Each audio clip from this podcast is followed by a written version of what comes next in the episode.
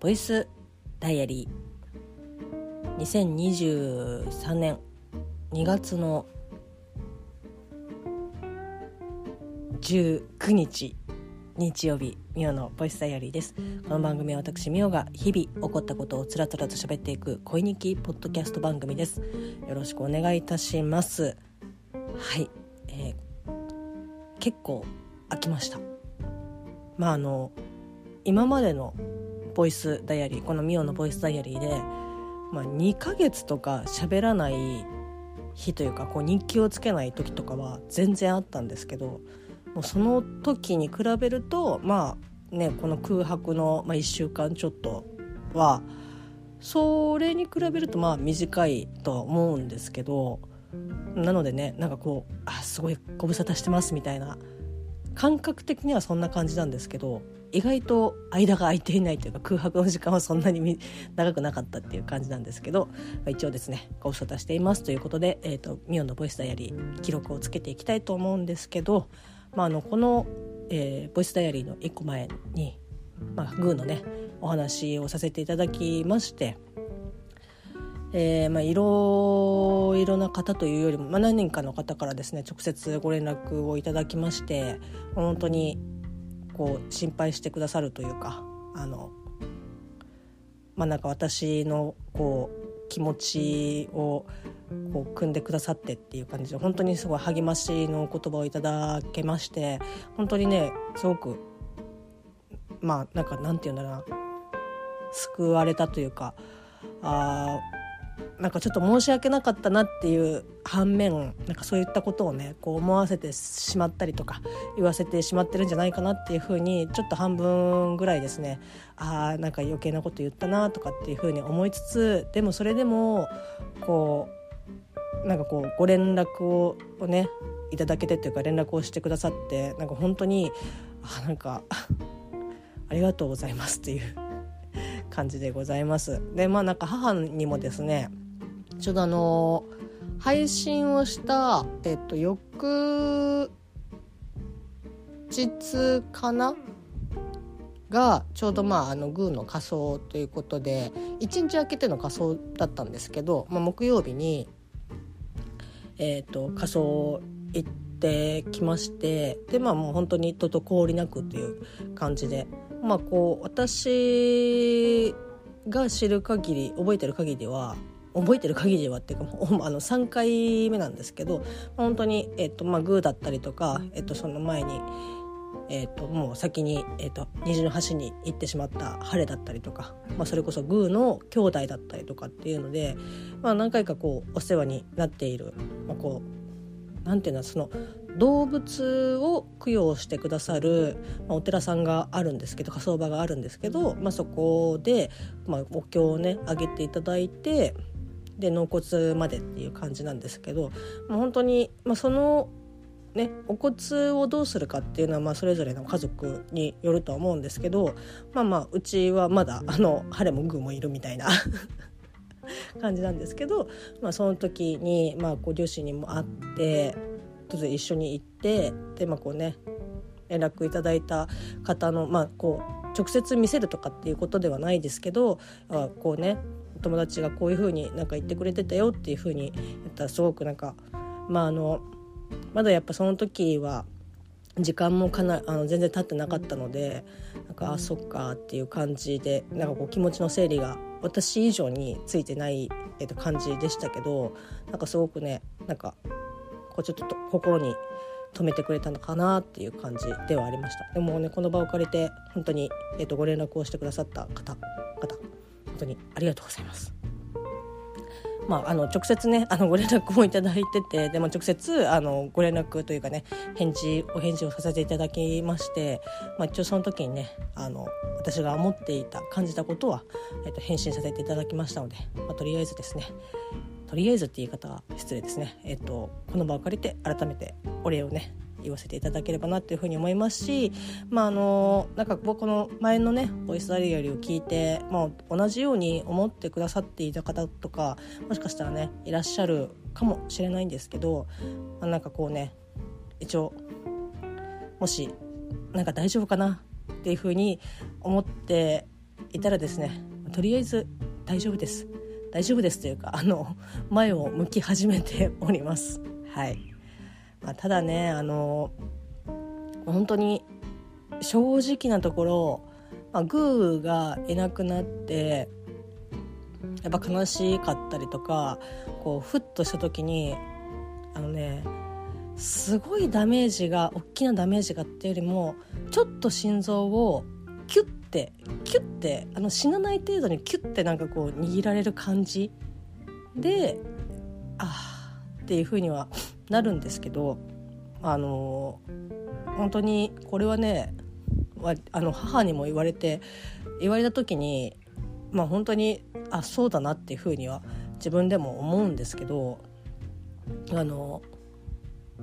やっぱり私はもう実家を出て又助君と生活をしているのでそのグーがいないっていう空間で生活をしてないんですよね。だからそのやっぱり実家に行ったりとか、まあ、それこそ両親とこう火葬場に行ったりとかっていう時にはもちろんすごい悲しかったしなんかあこう兄弟がいなくなっちゃったなっていうこう悲しい気持ちとかっていうのはすごいあるんですけどでもやっぱり家に帰ってくるとそのそれとは別のこうリアルな生活が当然あの あるのでもちろんグーのこともリアルですけどなんかやっぱそのグーがいるいないっていう空間にいないのでなんかやっぱね心は両親に比べるとうんなんかやっぱり軽症というか、まあ、両親は今本当にちょっとずつちょっとずつ、まあ、こう前を向き始めてはいますけど、まあ、前を向き始めてるか前を向けな向かなきゃいけないので頑張ってるんですけどそれをねなんかこう母親に言われて母親もなんかいや怒るかもしれないけどっていう感じで言われましたけどいやでも本当にまあそうだろうなっていうふうに。まあうん。なので私当面の私のこう課題というかやんなきゃなっていうふうに思っているのはまあ本当に結構ガチな感じで両親の、えっと、心のケアを本当にしていかないといけないなって、えっと、思ってちょこちょこですね本当にこうまあ親不孝者じゃないですけどやっぱ実家が近いっていうのもあってこういつでもねこう会える距離感だとまあまあ後で連絡すればいいやとかっていう感じ、まあ、まだまだなんかあ親と子っていう感じなんですけど。なのであんまり連絡とかねこうしてなかったんですよね。その向こうから連絡は来てあーうん分かったやっとくみたいなくらいだったんですけど。もう最近はですねこまめになんか今日天気良くないみたいだから気をつけてねとかっていう、えっと、メールだったりとか、まあ、LINE だったりとかっていうのを、まあ、おのおのに、送りつけて、まあ、ちょっとしたね会話とか、まあ、それこそまあ電話ができる時とかはまあ、母が介護をやっているので、まあ、夜勤だったりとかすると、まあ、電話つながんなかったりとかするんですけど、まあ、こう長時間ねちょっと長く喋れるかなっていう時間帯とかにこう電話したりとかっていうのはちょこちょこしてますね。逆に今までそういったことがほぼなかったのでえ「どうした?」みたいな感じで 言われちゃいますけどいや特に用事はないんだけどっていうので、まあ、本当にまあこう雑談っていうかねいや最近こういうことあってさみたいなことだったりとかまあこうダイレクトにねこうあんまりなんかこう落ち込んでてもダメだよみたいな感じで言うとまたこう思い出させちゃうっていうところはあるので、まあ、そこら辺はこう様子見ながらっていうこう会話を進めながらあちょっともうちょっと言っても大丈夫かなとかこうあもうこれは言わない方がいいかなとかっていうのをちょっと考えながら会話をしてるんですけどうんまあ、向こうもねあの気づいてると思いますし私もあのもう先にね言ってしまおうと思ってあの別に私ので連絡があるからそういうことではあるけどあんまりその深くこう受け止めないで軽く流してもらっていいんでっていう感じで言ったら「あありがとう」って言って最近ねあの両親と連絡を取り合ってるんですけど、まあ、当面はちょっとね、まあ、当面はっていうかこれこういうことをなんか普段からやってった方が良かったんだろうなっていうふうには本当に思うんですけどちょっとね両親とやり取りをしております。まあ、今この世の中ですねもうフェイスタイムやら何やら あの無料でねビデオ通話だったりとかっていうものができますので、まあ、ガンガンね使っていこうかなっていうふうには思っております。はいまあ、そんな感じでですね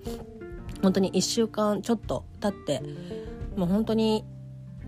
まあ、さっきね軽症私の心は割と軽症っていうふうには言いましたけどやっぱりなんかこう何かをするっていう気力とかは、まあ、23日やっぱなくてこうちょっとうんまあ仕事でなんか気が紛れるとか漫画読んで気が紛れるとかっていう感じだったりとかしたんですけどこうなんか自分の心の内っていうかその何か喋って記録を残すとかっていう気にはちょっとやっぱ慣れなくて、まあ、しばらく、まあ、あのちょっと休暇をみたいな 感じだったんですけど、まあ、そろそろねまだ、まあ、1週間もうちょうど1週間経ったしいいかなと思って、えーと、喋り始めます。はい、今後ともよろしくお願いいたします。まあ、ツイッターの方ではですね一応あの頑張っていきますみたいな感じで 決意表明じゃないですけど、えっと、ツイートをさせていただきまして SNS の方は、まあ、ちょっと稼働、まあ、いつもねなんか言うて結構アップダウン激しかったですけど、まあ、ちょこちょこねあのツイッターも開き始めてみたいな感じでもうそれまでは本当にあのタイムラインとかも全然もう通知とかも本当にその DM でね頂いてたりとかっていうのはもちろん見てましたけど、まあ、それ以外とかも基本なんか誰かの通知が来たとしてもなんか全然 あのなんか変な言い方ですけどまあなんかあそっかみたいな感じであの通知を消すっていう 通知を消すっていうか iPhone ってなんか通知がいっぱい来るんですよね。で、まあ、もうそれも開かずに消すみたいな感じで割とだから本当にリアルな生活だけで過ごしていたっていう感じではあるんですけど、まあ、ちょこちょこねそういった SNS とかそういったところも、まあ、私の、えーとまあ、一部ではもちろんあるのでちょっとずつあのやっていこうかなっていうふうに思っております。はいでですね、まあ、今日、まあ、そんな話をしつつですね、まあ、この「ミオのボイスダイアリー」ということで、まあ、こう一応この空白の時間まあいろいろあったりとかはしたんですけどちょこちょこあのねやっぱりこう何かをしゃべるっていうことをし始めてからですねやっぱりふっとした時にあこれなんか喋りたいなとかっていうことはやっぱあってなので、えっとね、メモにねメモっていうかカレンダーにあのメモをね残しておりましたのでちょっとそれを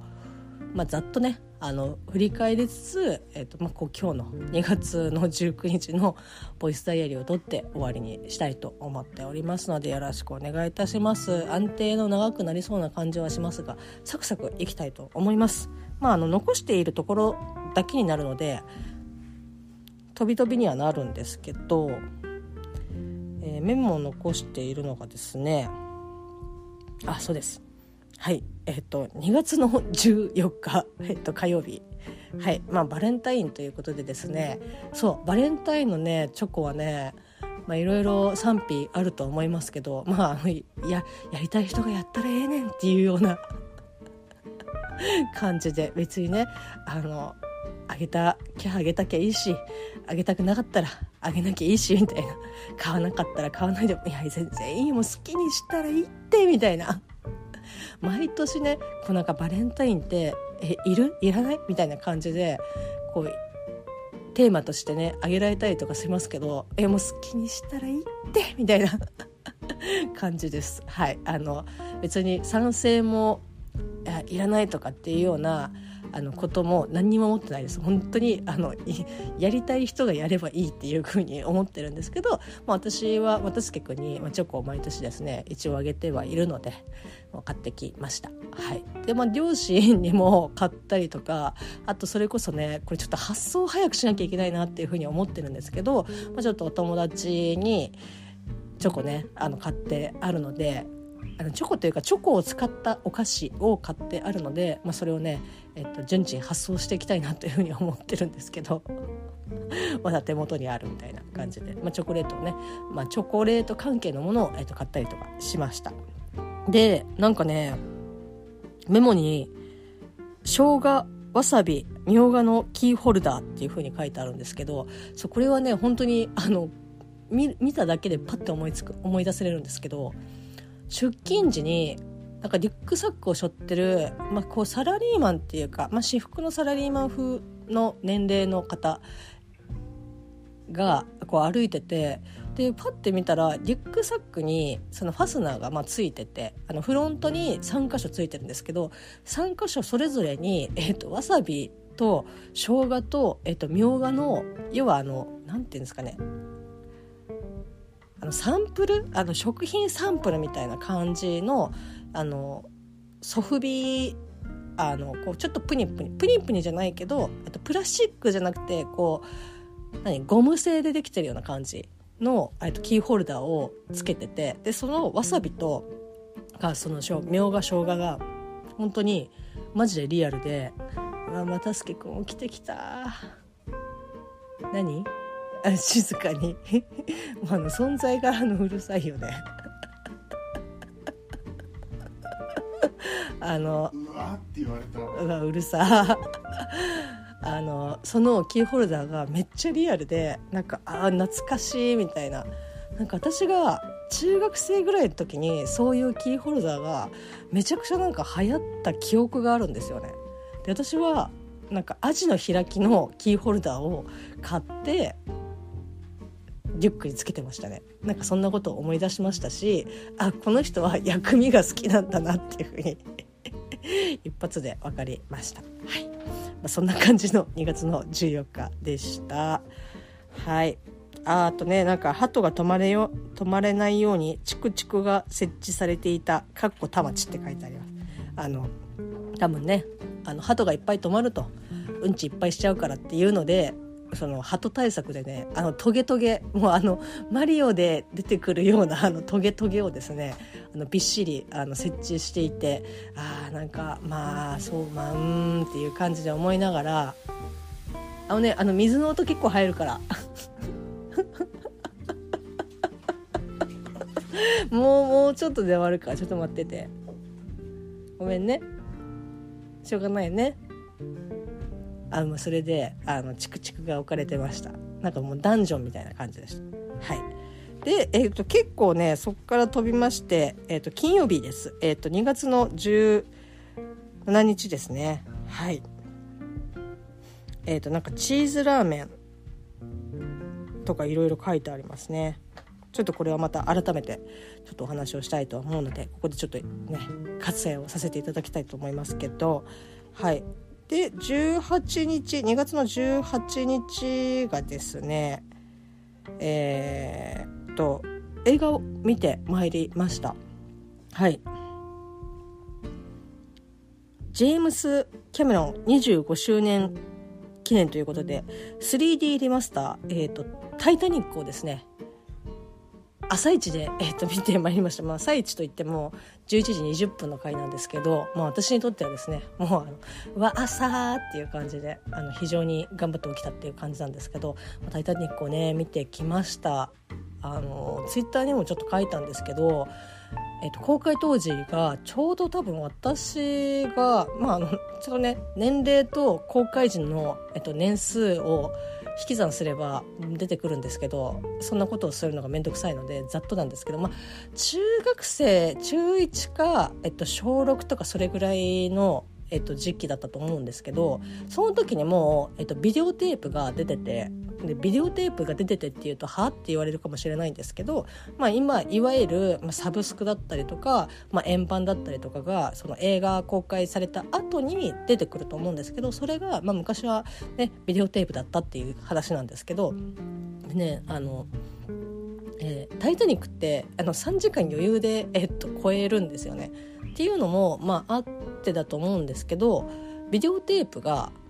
あの2本立て、えっと、上下巻セットみたいな 感じだからあの途中まで見てあの切り替えなきゃ自分で切り替えなきゃいけないみたいな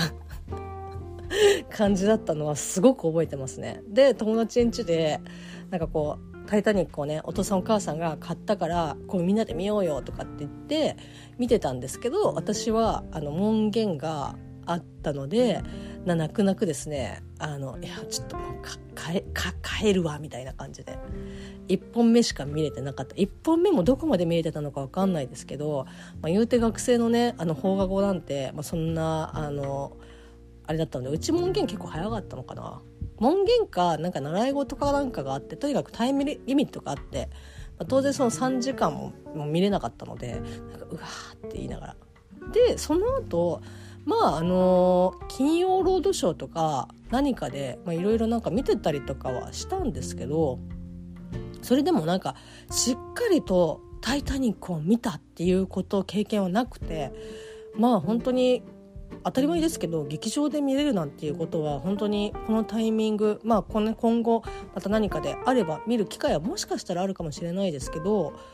その昔ねやってた映画を映画館で見れるのであればこれは見なきゃあかんだろうと思ってで、えっと、見てまいりました。えっと、1日、まあね、この11時の回のみなので結構ねお客さんいっぱいでしたね。まあ、それこそえー、まあ、年配の方もいればあの私よりも若い子とかいたりとか、まあ、それこそだから当時生まれてなくてっていう子とかが映画館で見れるんだったらって、まあ、私と似たような理由で見に来てたりとかする人も結構、まあ、いたと思うんですけど、まあ、非常にねあの満員御礼っていう感じで。いやまあ、あそうよねみたいな感じで、えー、と見させていただきました。まああのなんか 3D っていうことであのゴーグルっていうかね眼鏡を貸し貸し出していたので、まあ、それつけたんですけど結構ねあの T ジョイで見たんですけど T ジョイのその 3D ゴーグル、えっと、眼鏡は割とがっしりしてるタイプの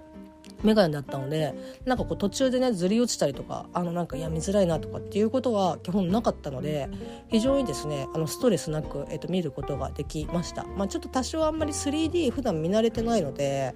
うんって思ってたんですけどまああの2 3 0分すればねもう余裕で慣れてあの楽しくね見ることができました。はい、でその後にあれですみんな大好き、えーと、ポッドキャスト番組「大々だけな時間の」えーとまあ、プロの方でねサブスクのプロの方でもうすでに配信がされておりますが、えーと、インシュリン島の精霊を見てきました。はい、だけな時間でねあの先日あのバーバリアの時もそうでしたけど、まあ、先にネタバレなしで、えっと、お話を配信して、まあ、ちょっとね時間を空いてからネタバレありの感想会、まあ、感想会とかねそういったお話を、まあ、するということで、まあ、イニシュあのイニシュリン糖がいつ結構直前までインシュリン糖ってインシュリンって違うやんみたいな。イニシュリン島の精霊でえっ、ー、とまあちょっとね見ようと思って。でなんかそのなんで見ようって思ったのがあのダゲな時間でお話しされてたっていうのはもちろん、えっと、大きいんですけどこれもなんかねツイッターの方に書いたんですけどちょうどダゲな時間がそのイニシュリン島の精霊の話をするした、えっと、2週間前に、えっと、JWAVE でそういう、まあ、映画を紹介する、えっと、時間があるんですけどそこでちょうど多分公開時かな。公開されますか？公開されました？みたいな感じで映画が紹介されて、まあ、その時はうーんみたいな。あなんかあのいきなりこう絶好を言い渡される男の人の話かみたいな。感じでこうふーんって聞いてて。でその1週間後に、えー、TBS ラジオ「アフターシックスジャンクション」の「ムービーウォッチメン」の回で本当になんかムービーウォッチメンって、まあ、毎週金曜日にやってるんですけどあんまりそのなんだろうなよし聞こうみたいな感じでこうラジコを開くわけでもなくあちょうどなんかあの6もうすぐ6時半になるしまあまあいいかなと思って思い出してタイミングが合えばこうリアルタイムで聞いてるみたいな感じなんですけど、まあ、その時もたまたまあじゃあムービーウォッチメンちょっと聞こうみたいな何の映画表やるか分かんないけどあじゃあ聞こうと思って聞いたらちょうどそのイニシュリン島だったんでわあなんかアトロクっていうかムービーウォッチメンでも取り上げるってことはあ結構あ見た方がいいのかなとかっていうふうに、えっと、ちょっと思って、まあ、聞いてたんですけど、まあ、歌丸さんの映画表とかっていうのは割とその監督さんのこれまでの作品だったりとか、まあ、そのネタバレとかってていうよりもこの映画が作られてる、まあ、背景だったりとかこの映画の意図だったりとかっていうところを説明してるっていうのもあるのでなんかこうあワクワク映画ちょっとあこれだったら見に行こうかなとかっていう感じよりはなんか割とその分析してるっていうのが、まあ、映画表なんで強かったんですけどなんかあムービーウォッチメンでもやってるなとかって思って。でまたその1週間後にだけな時間で、まあ、もうイニシュリン糖1週間おきにあの私になんかイニシュリン糖を見ようみたいな感じでなんかこう各あの媒体から言われるみたいな JWEB から言われ、まあ、別に言われてないですけど JWEB からも言われ TBS からも言われ、えー、っとだけな時間からも言われみたいな感じでうわーっていうここれはなんか私の中にじわじわとなんかあのアイルランドのあのあのうわーっていう感じであの入ってきてえもうこれはちょっとねあの見ようと思って。であのユナイテッドシネマ豊島園で、まあ、こうやっていたそれこそそれも 1, 1日に1本っていう感じだったんですけどあもうここでもうこの時間しかやってないとかって思って、えっとまあ、見に行ってきたんですけど、まあ、実際蓋開けたらっていうか後々あの調べたらあのシャンテでも日比谷シャンテでもやってたみたいなのであ日比谷シャンテでもよかったかもなみたいな。日比谷シャンテの時間帯を見てないですけど日比谷シャンテだったらもうちょっとなんかこういい時間あったかもなとかって思いながら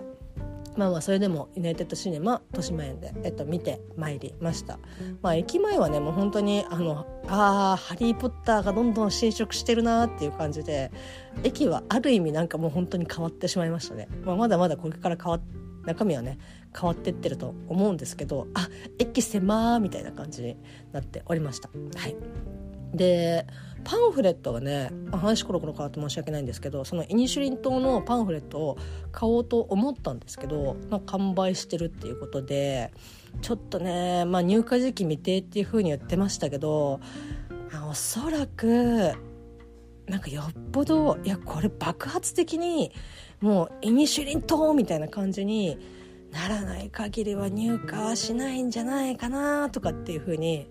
ちょっとえーと、思ってますけどなんか入荷したらっていうか、まあ、なんだったらあのシャンテに買いに行ってもいいかなっていうふうにちょっと思ってますけど、まあ、パンフレットはですねちょっと買うことができておりません。はいまあ、でもねあの非常に、まあ、ちょっとねこれも、まあ、なんか改めて喋りたいなって 改めて喋りたいことが、まあ、非常にね多いんですけどあのトゥトゥのね、えっと、ユージさんのあの単独単独ライブっていうかあの単独でご出演されているあのライブのお話だったりとかあとまあこのイニシュリン島の話とかもしたいんですけどなんかねイニシュリン島に関してはまあ正直なんかあのよく見れたな私っていう感じでしたね。あのまあ、ダゲな時間ではねこのもうあのすでに岡谷さんと柴犬さんがお話もうご覧になられての、まあ、こうネタバレなしでの、えっと、お話だったんですけど、まあ、こう柴犬さん的にはいやこもうすでに2023年始まったばっかりだけどもうあの1位ったみたいな感じであの暫定1位っていう感じですけど、まあ、それぐらいもうすごい良かったっていうふうに、まあ、おっしゃっててでも岡代さんもあなんかあのしばちゃんなんか好きそうやねみたいなあなんか分かる気がするみたいな感じで、まあ、おそらくし岡代さんの、えっと、感想とかも、まあ、あのネタバレあり会とかで、まあ、聞けたらいいなとかっていうふうには思ってるんですけどあの私は普段なんかあんまりああいったタイプの映画をこうまあなんか進んでみるとかっていうまあなんかこうまあそれこそだけのあだけの時間だったりアトロクのムービーウォッチメンとかでやってたりとかなんかいろいろ見たりとかしてあこういう人たちが見てるんだったらあ見てみようかなとかっていう感じはあるんですけど正直多分あのパッケージというかあのフライヤーで見た感じだったら多分見に行かなかっただろうなっていうようなタイプの、えーと、映画だと思うし、まあ、実際見てみてえっとまあ、最後まで見終わったんですけどなんだろうななんで私これ最後まで見れたんだろうっていうぐらいなんかね謎に見れましたね。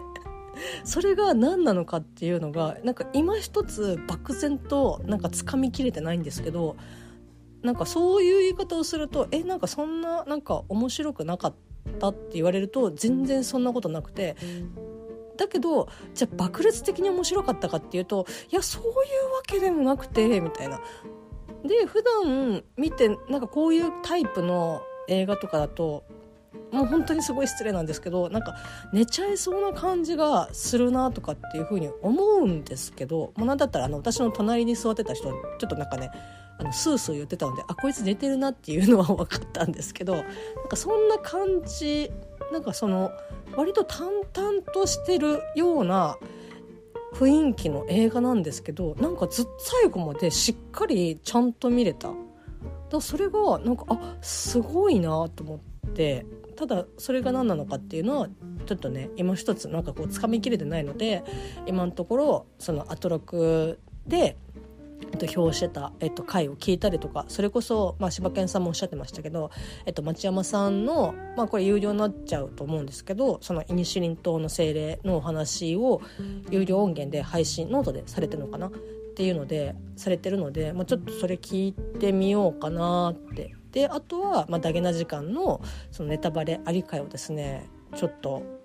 早く聞きたいなって早く聞きたいなともう 私はもう見たから聞きたいみたいな感じであの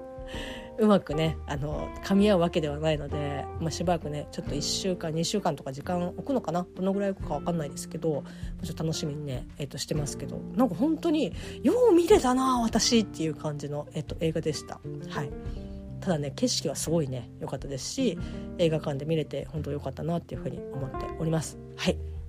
まあ、そんな感じのですね、えー、と2月の18日だったんですけど、えー、と今日が、えー、と2月の19日今隣でモンストをやっている又助君と一緒に、えー、と24時間、えー、と間もなくまだ24時間じゃないですけど24時間、えー、と過ごす、えー、と日曜日だったんですけど今日はねなんか最近えっと、バーバリアンだったりとかあとナイトハウスとか、まあ、今日もそうなんですけど又助君と一緒にですねあの、まあ、私が見たい気になってる映画とかっていうのをちょっと一緒にあのこう見てもらうっていうね楽しかったね。ね楽しかったね一緒に映画見れて。ソファーで。え？脅迫された。脅迫？いやだって一緒に見ていいっていう風に言ったら「あいいよ」っていう風に言ってソファーで一緒にくっついて見れたね。あのねそれぐらいの声の音量だったら多分ね乗らないからね。あのダメだよ。叫んでもダメだからね。あの又助君と一緒にですね割となんか週1ペースで今のところなんか見れてるので私としてはこれをなんかこう習慣にしたいなっていうふうに、えっと、思ってますけどやっぱ又助君も楽しく見れるかなっていう映画をチョイス、まあね、していきたいなっていうふうには思ってるんですけど今日は割とちょっと重めな、えーと、映画を見ました。えー、2月の17日から独占配信が、えーと、開始されました。Amazon プラスで、えーと、配信が始まりました「えーと、賠償千恵子万象賠償賠償ん？賠償千恵子さんだよね。なんか賠償か賠償かいつも悩むんだよね。賠償千恵子さんが主演のですね「プラン75」が Amazon プライムで配信が開始されましたので、えーまあ、ちょっとね本当だったら昨日見たかったんですけどあ昨日じゃない一昨日見たかったんですけど今日ですね又助君と一緒にソファーにねキュッてキュッて座りながら一緒に座りながら、えっと、見ました。はい。もうほんとね内容というよりも、まあ、内容っていうかプラン75はずっと見たくて。でじゃあ お前公開時公開中に見に行けよって感じなんですけどだからなんだかんだでああ見に行かなきゃって思いつつやっぱ結局見に行けなくて。あのプラ75の予告を初めて見たのは瀬戸内寂聴先生の、えっと、あのドキュメンタリー映画「えっと、99年生きて思うこと」をあの見に行った時に予告で「プラ75」を見ていやこれはちょっと絶対見たいとかって思ってたんですけどえーと、見に行くことができなくて。で昨今ですねなんだったらあの公開中にもうすでにこうサブスク、まあ、配信、まあ、サブスクで配信というか、まあ、レンタルが出たりとかっていうことが非常に多かったんですけどプラン75は本当に公開終わっても待てど暮らせどなんか全然なんか出なくてやっぱプラン75はもしかしたら配信自体もやんないのかなとかえもう配信しなくてもいいからせめてなんかその円盤とかがあればとかって思ってたんですけどそれもなかったので多分なかったと思うんですけどいやこれ本当に一生見れなかったらどうしようとかって思ってたら2月の17日に、えー、あの Amazon プライムで独占配信ということで、まあ、やっと見ることができたなって、まあ、公開中に見に行けよっていう感じなんですけどまあねもう過ぎてしまったことは仕方がないので、えっと、見れました。はいまあ、あの正直ですね結構あーなんか割とこう内容的には本当に他人事ではないというか感じではあるんですけど、まあ、要所要所ねいやこれはなんかあのどういうシステムというかこれこのセキュリティはどうなの？みたいなところはもちろんあって思ったりとかはしたんですけどなんかまあそこはなんか別にもうあんまり突っ込むようなところではないんだろうなって思いながら、えっと、見させていただきました。はい。あプラン75ね。話も したいなっていうふうには思ってるんですけど。はい、もうねすでに、えーと、36分を回っておりますのでそろそろですねあの晩ご飯の支度をしないといけないなって今日は、えーとまあ、ご飯炊いてあるのでご飯と魚にするかもうご飯を勝ち蒸しして、えーと、スパゲッティにするか、えーとちょっと悩んでおります。皆さんどんな晩ご飯がお好きですか？晩ご飯ねしっかり食べてお風呂にしっかり入ってしっかりと睡眠をとってどうか、えーと、心身ともにご自愛いただければと思います、えー、今後ともこのミオのボイスダイアリーだったりとか、まあ、それこそですねちょっとお休みをいただいております、えーと、トランクルームスタジオ、まあ、大地先生と一緒にやっているポッドキャスト番組ですけど、まあ、ちょっとねこれも本当にしっかり いろいろお伝えをしないといけないなっていうふうに思ってはいるんですけど、あの2人でねちょっといろいろ話したりとかしておりますのでもうしばらくお待ちいただければなというふうに思っております。はい。またツイッターとかもねいろいろあのダゲな時間応援したいアカウントだったりとか私の個人のね、えっと、メインアカウントだったりとか、まあ、いろいろ頑張っていきたいと思いますので今後ともどうぞよろしくお願いいたします。はい今日はあったかかったけど明日は同じように暖かいのか不安でいっぱいですけど明日も仕事頑張っていきたいと思います。それではまた明日